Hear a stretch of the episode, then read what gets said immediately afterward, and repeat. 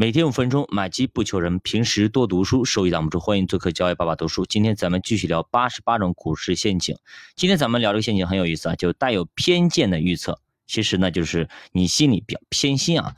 做判断的时候呢，一定要以事实为依据啊，客观的做判断。比方说，你父母有两个儿子，对吧？大儿子、小儿子，那么父母可能就比较偏心于小儿子。就同样的事情，如果大儿子做错了，可能就挨一顿揍；但是呢，小儿子做错了。反而没有事甚至母亲还要赏他个东西，奖励颗糖等等啊。那比方说，那么我自己啊，我有些产品、有些公司，我可能不喜欢，对吧？我可能不喜欢，甚至我有可能他这公司以前买的东西，然后呢不好，体验度非常差。那这家公司如果上市了，对吧？那我就很难进行对它客观的评价。比方说，我对于像我们的老粉都知道，我对于几家公司的股票，我是印象非常差的，因为他们对于我给我的第一印象非常差，而且呢，他们曾经财务造假过，或者说今天呃那个海参跑了，今天明天海参回来了，就这这种事情，呃经常干。那这样的公司，我直接就排除在外了，我评价都不评价的啊，对不对？你一个公司不讲诚信，你经常搞这些事情，那么肯定我就不会去看它，我我也不会对它进进行一个客观的一个评价啊。那么，如果我对他们家的产品不感冒、不感兴趣，那么肯定我就不会去投资，对不对？我不会去投这家公司，那可能呢也会错过一些好的公司和好的股票。那但是错过就错过了呗，对不对？市场上那么多票，我为什么非要买他们家，对吧？买着我心里膈应的慌，那我就不买呗。其实巴菲特也错过了很多啊，比如说微软、苹果，但是并不妨碍巴菲特成为股神，一如既往的股神，对吧？那么第五十七个陷阱叫相信专家的话啊，股市上的专家太多了啊，营业厅里有，那么网上有，那么各种短视频里也有，打开电视一堆，打开手机一堆，对吧？天天分析股票，分析呃债券，分析行情等等啊，K 线图稀里哗啦的，你去刷一刷，你如果你经常刷这个，不管你打着开某音啊、某手啊等等那短视频平台，全给你推的都是这些，对吧？其实这些专家有什么吗？其实并没有什么卵用，我给大家说啊。那这句话说出来可能会得罪一大片的人啊，我估计这个会不会被下架都不呃不知道啊，所以大家听完之后，呃希望能够收藏啊，能够赶紧保存啊，不然的话到时候下架了你再也听不到了啊。那么怎么说呢？嗯，其实我们读过很多书啊，其实书里没有一个说谁什么专家预测后未来怎么样，那就成半仙了，成神了，对不对？其实压根就没有什么专家，因为对于未来的预测全都是瞎蒙的，那可能他蒙对了。对吧？那他一一时就是英明神武，老子英明神武。但是蒙错了呢，他不说话了，就是这么个意思。你去统计好了，你就你专门去统计一个人，你看他说的话对不对？每次都说啊，我昨天预测了某个股票怎么涨涨停涨涨跌了。他预测了一千只股票，对了一只，他九百九十九只都没告诉你，就告诉你一只，对吧？你知道吗？你不知道。那么咱们与其说他们是专家是股神啊，其实还不如说他们对于某只股票啊、某只基金比较熟悉而已。比方说，我喜欢做的那些基金，比如可转债啦，比如那些守门员啦，比如说中场后卫那几个，对吧？我经常做，我都做了三年了，我对他们比较熟悉，对不对？什么时候买，什么时候卖，我大概心里有个数。那我对他们比较熟悉而已。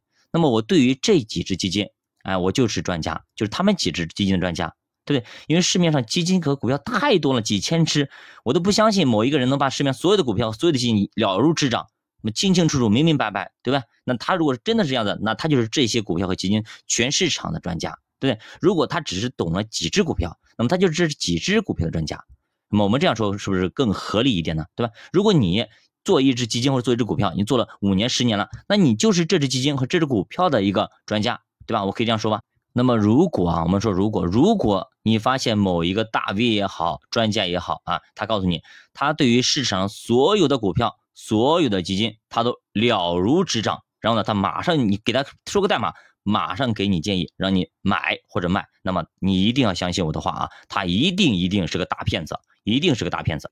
再看下一个陷阱啊，叫泰坦尼克号不会沉没啊，这个陷阱，也就是说我们或多或少我们都会受到周围人的影响。比如说，你做题的时候，对不对？你的答案跟你周围的人都不一样，尤其是你们班里的学霸啊，他的答案跟你也不一样。就是班里如果六十个人，那么五十九个人的答案都是统一的，都跟你不一样，只有你是例外。这个时候，你到底改不改？或你认为你是对的还是错的，对吧？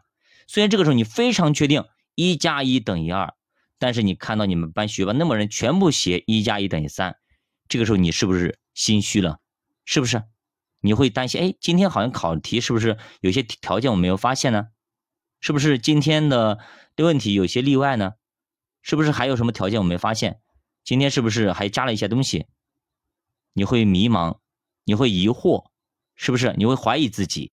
那真有可能，当你交卷的时候，你真的把一加一等于三，二改成了三。啊，你想想看，在现实生活中，我们呢都那么容易被别人干扰，更何况是股市呢？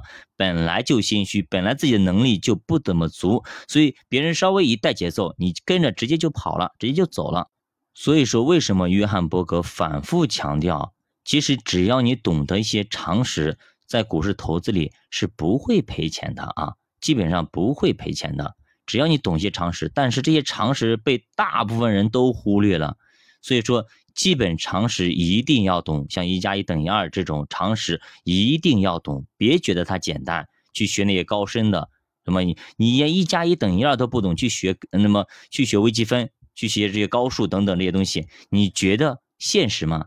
对吧？你去到那个领域，你啥也不懂，你只能跟着别人走，别人怎么写你怎么写，你只能去抄答案了，是吧？让你写答案，你自己也不会算，是不是这样一个道理？大家明白吗？所以投资股市和投资基金一模一样的，一模一样。教爸读书陪你一起慢慢变富。如果大家想要学习系统的投资逻辑和投资框架的建立，大家可以点击主播头像，关注主播西米团，里边有很多的课程，学完基本上你就可以成为一个投资小能手。再见。